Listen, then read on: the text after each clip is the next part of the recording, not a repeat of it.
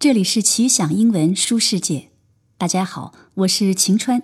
接下来几期我们要请高中生 Stella 来讲英国作家乔治·奥威尔的小说《一九八四》，这是奥威尔的传世之作，堪称世界文坛上最著名的反乌托邦、反极权的讽喻小说。Stella 九年级的时候，这本书是学校英文课指定的必读书籍，我当时是非常吃惊的。一个刚刚十四岁的孩子能读得懂吗？而且书里的内容可不是那么所谓阳光励志的，说的是制度黑暗。那么青少年如果读懂了，会留下心理阴影吗？This is a work of fiction. We read it under the teacher's guidance. We discussed various themes thoroughly in class. This novel serves as a warning of the absence of individuality and the dangers of totalitarianism. It is important to be able to think for yourself. Although this novel contains dark themes, the concepts were well accepted by all, even at a young age. 的确，阅读就是应该来启发思索。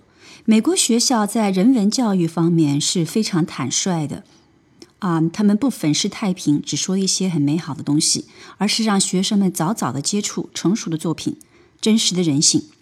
比如说吧，在小学的时候，阅读书籍里就有基于纳粹集中营，甚至是中国文革背景的小说。我也想借此机会提醒一下，对于青少年，阅读内容不要太软绵绵、甜蜜蜜那种童话美好，人性深不可测。孩子们及早在文学里面面对不完美，在经典作品里准备该有的成熟心智，这并不是一件坏事。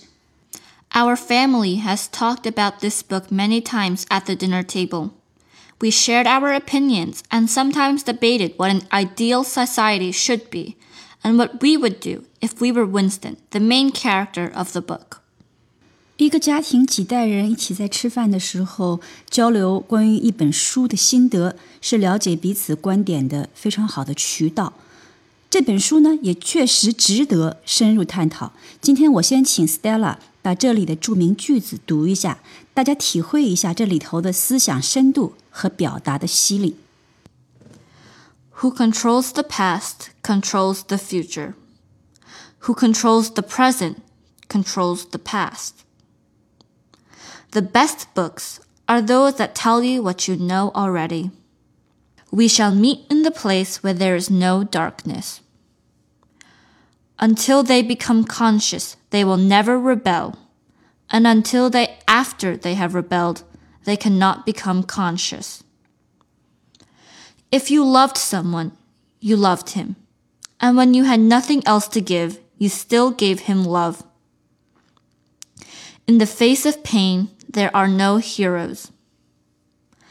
Power is in tearing human minds to pieces and putting them together again in new shapes of your own choosing.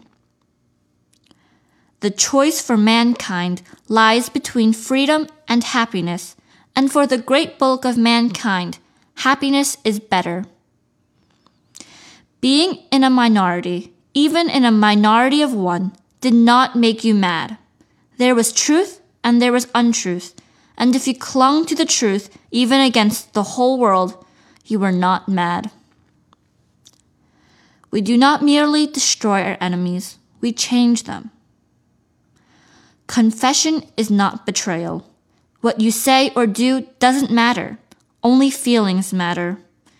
If they could make me stop loving you, that would be the real betrayal.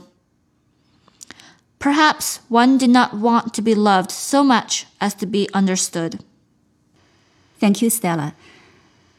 The quotes above should give us a sense or a taste how powerful this book is. 如果有读过中文译文的，也不妨对比体会一下这里英文原文的力度。坦率讲，基本所有译文都会在表达、传递思想与美感上打上几个折扣。 毕竟是翻译嘛，隔了一层。尤其如今的翻译市场良莠不齐，少有像以前朱生豪先生翻译莎士比亚作品，或者傅雷先生翻译罗曼·罗兰作品的那种精心打磨。所以，如果要完整的理解原著，必须要读原文。